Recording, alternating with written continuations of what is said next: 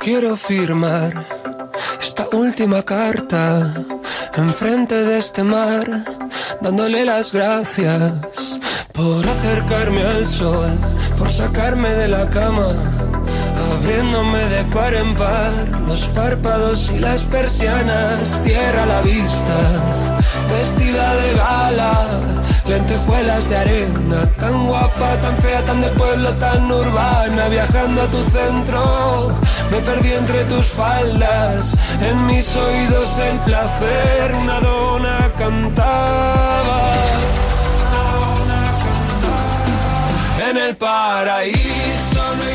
Pues esta semana nos quedamos en Alicante, porque allí este fin de arranca una gira de la que se va a hablar y mucho este año. Compañero Javi Mendigacha, muy buenas tardes. Muy buenas tardes, Begoña. Mira, nuestro invitado de hoy lleva la música en la sangre, ¿eh? y cuando eso es así, lo disfrutamos todos los demás porque de ese espíritu solo brotan obras de arte. Obras que ha ido haciendo durante muchos años al frente de Izal y ahora en solitario.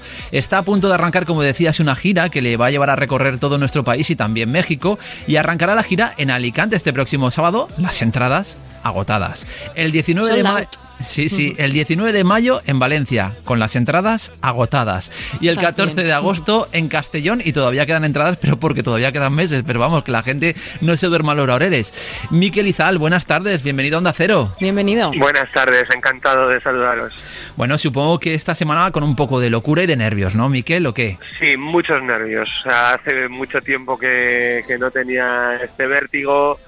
También de eso se trataba, ¿no? Empezar una aventura nueva, de volver a sentir esos nervios buenos, eh, incertidumbres, vértigos, en fin, pues es todo lo que conlleva empezar una aventura otra vez, ¿no? Esos nervios, eh, Miquel, van ligados a los sitios donde se va a llevar a cabo la gira, porque eh, va a ser en teatros, en auditorios, eh, digamos, no en pequeños, pero tampoco grandes pabellones. De hecho, en, en Valencia es en Les Arts, nada más y nada menos. Sí, bueno, hay de todo en esta gira. Es verdad que quise empezar eh, de una forma un poco más íntima en la gira de auditorios que tengo de febrero a junio, que son sitios espectaculares, que, es verdad que con Izal no eran muy habituales. Ese tipo de auditorios, pues el Palacio de la Ópera en, en Valencia, el, el Hada en Alicante, etcétera, son sitios que imponen. O sea, no son sitios pequeños, eh, son sitios donde notas a la gente muy encima, que la música se, se puede disfrutar de cada matiz,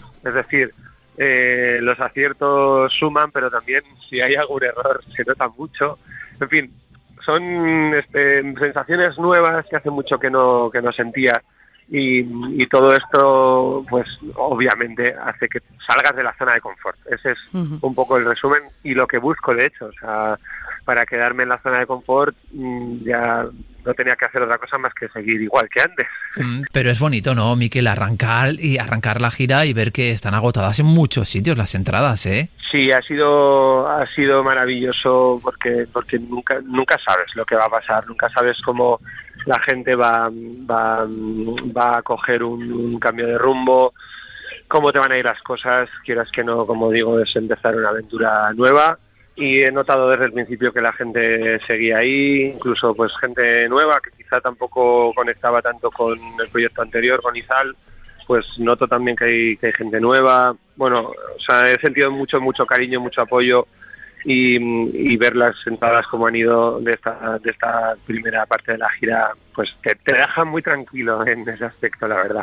¿Qué te está aportando esta aventura en solitario con respecto a la etapa que tenías con el grupo? Bueno, muchas cosas. Eh, quizá a nivel compositivo no tanto, porque el proceso de composición en mi anterior proyecto era, era igual que el que he seguido para este, yo solito en mi casa, eh, muy privado, pensando que nadie me escucha las locuras que hago. Ese- esa parte quizá sea más, más, más parecida, pero el resto, el control creativo, hablo más que nunca en primera persona, en, tanto en las canciones como en lo que será el show. Em, Digamos que, mm, que son sensaciones nuevas. También me rodeo de, gente nueva, de, nuevas energías, de, personas con las que no había tocado hasta hace dos meses juntos, que empezamos los ensayos. Bueno, hay sobre todo una forma de expresarme más en primera persona de singular y, y de forma, pues eso, más personal. Es, es, es todo parecido, pero no.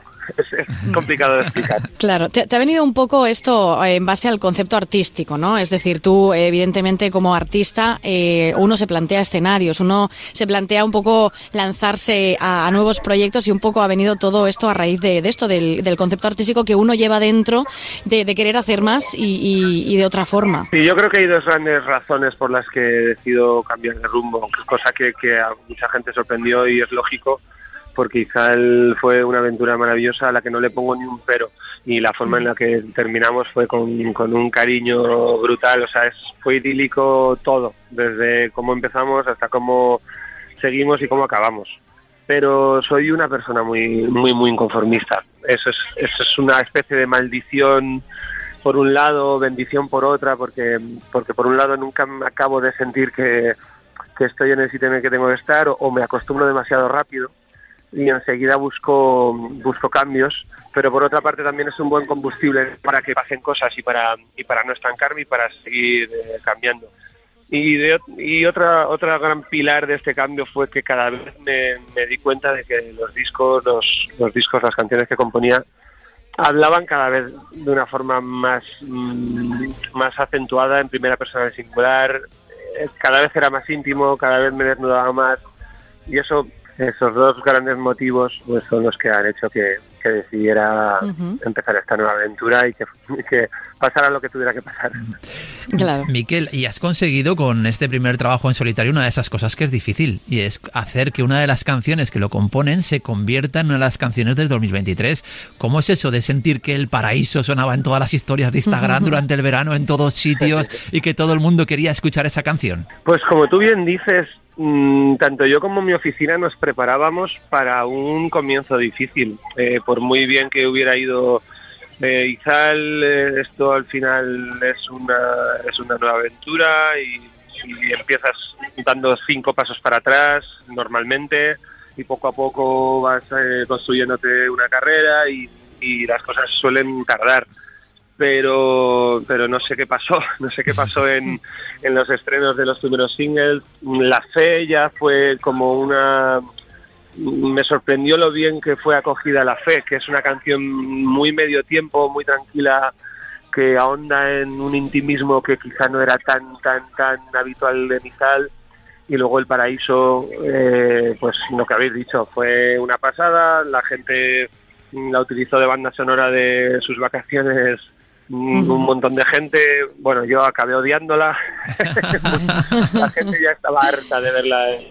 Fue una mm. bendición porque fue una tarjeta de presentación de, de Hola qué tal, este es mi nuevo proyecto que llegó a muchas partes. Decías que acabaste odiándola, pero tiene que ser bonito ahora cuando, por ejemplo, arranques la gira, saber ya que con tu nuevo disco hay una canción que se ha convertido en himno ya de esta nueva aventura y que la gente va a estar esperando en directo de una forma muy especial. Eso tiene que ser chulo.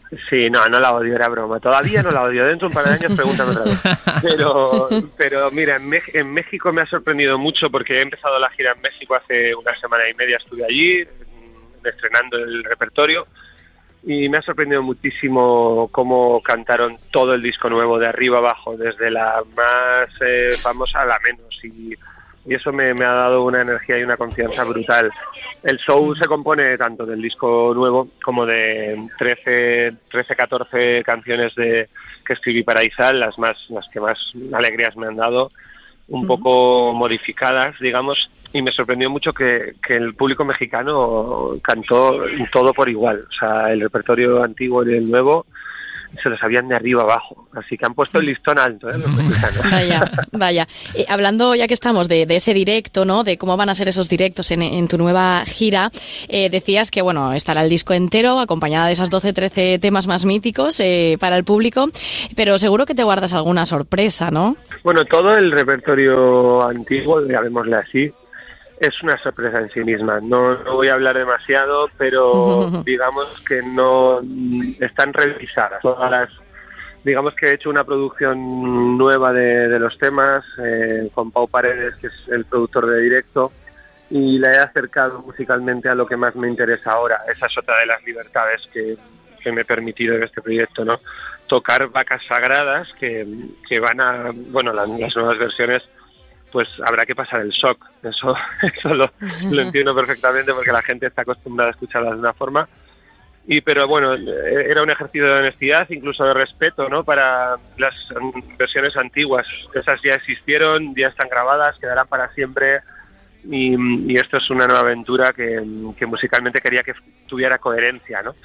Y bueno, poco más voy a contar, que va a haber de todo. Y ¿Qué es eso, eso? Sorpresas, sí. Lo que, lo, que sí que, lo que sí que he visto es que creo que buscas el contacto especial con el público de, pues eso, al estar en recintos ahora al principio como más íntimos y más cercanos y de hecho has pedido la colaboración de la gente para los directos a través de tus redes sociales, que te manden un mail, ¿para hacer qué exactamente, Miquel?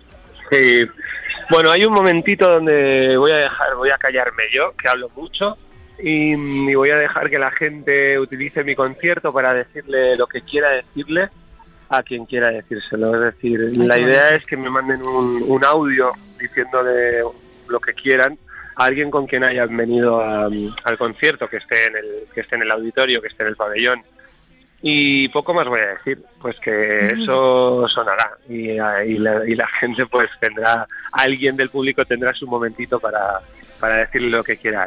A, ver si te va a mandar un mail todo el público y a ver qué haces. Y dura el concierto tres días. Bueno, eh, el proceso de selección va a ser duro porque claro, para cada concierto mm, voy a tener que elegir un mensaje.